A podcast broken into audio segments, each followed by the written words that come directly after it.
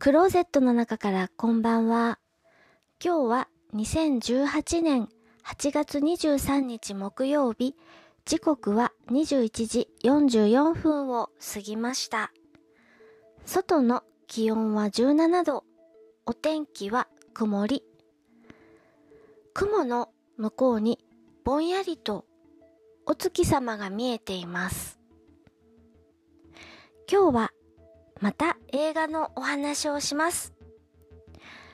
次に見る映画、ジャスティスリーグを見ようと考えています。2017年 DC コミックの映画です。クロスオーバー作品でいろんなアメコミのヒーローが出てくるはず DC コミックはジャスティスリーグ。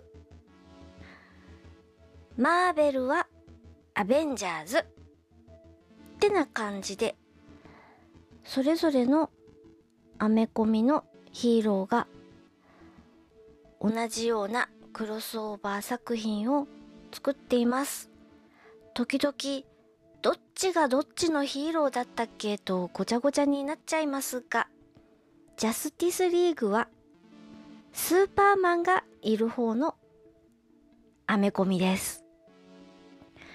私がアメコミのヒーロー好きになったのはスーパーマンがきっかけです。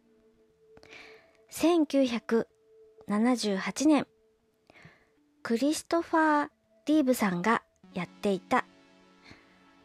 えっと、それから私が見ていたのはテレビで見ていたのでもちろん吹き替え版。吹き替えの声優さんは佐々木勲さんでした。このスーパーマンを見て私はもうアメコミから逃れられなくなってしまいました。なので、ジャスティスリーグ見るの楽しみにしています。聞いていただきありがとうございます。北海道夕張からお話はゆいまるでした。おやすみなさい。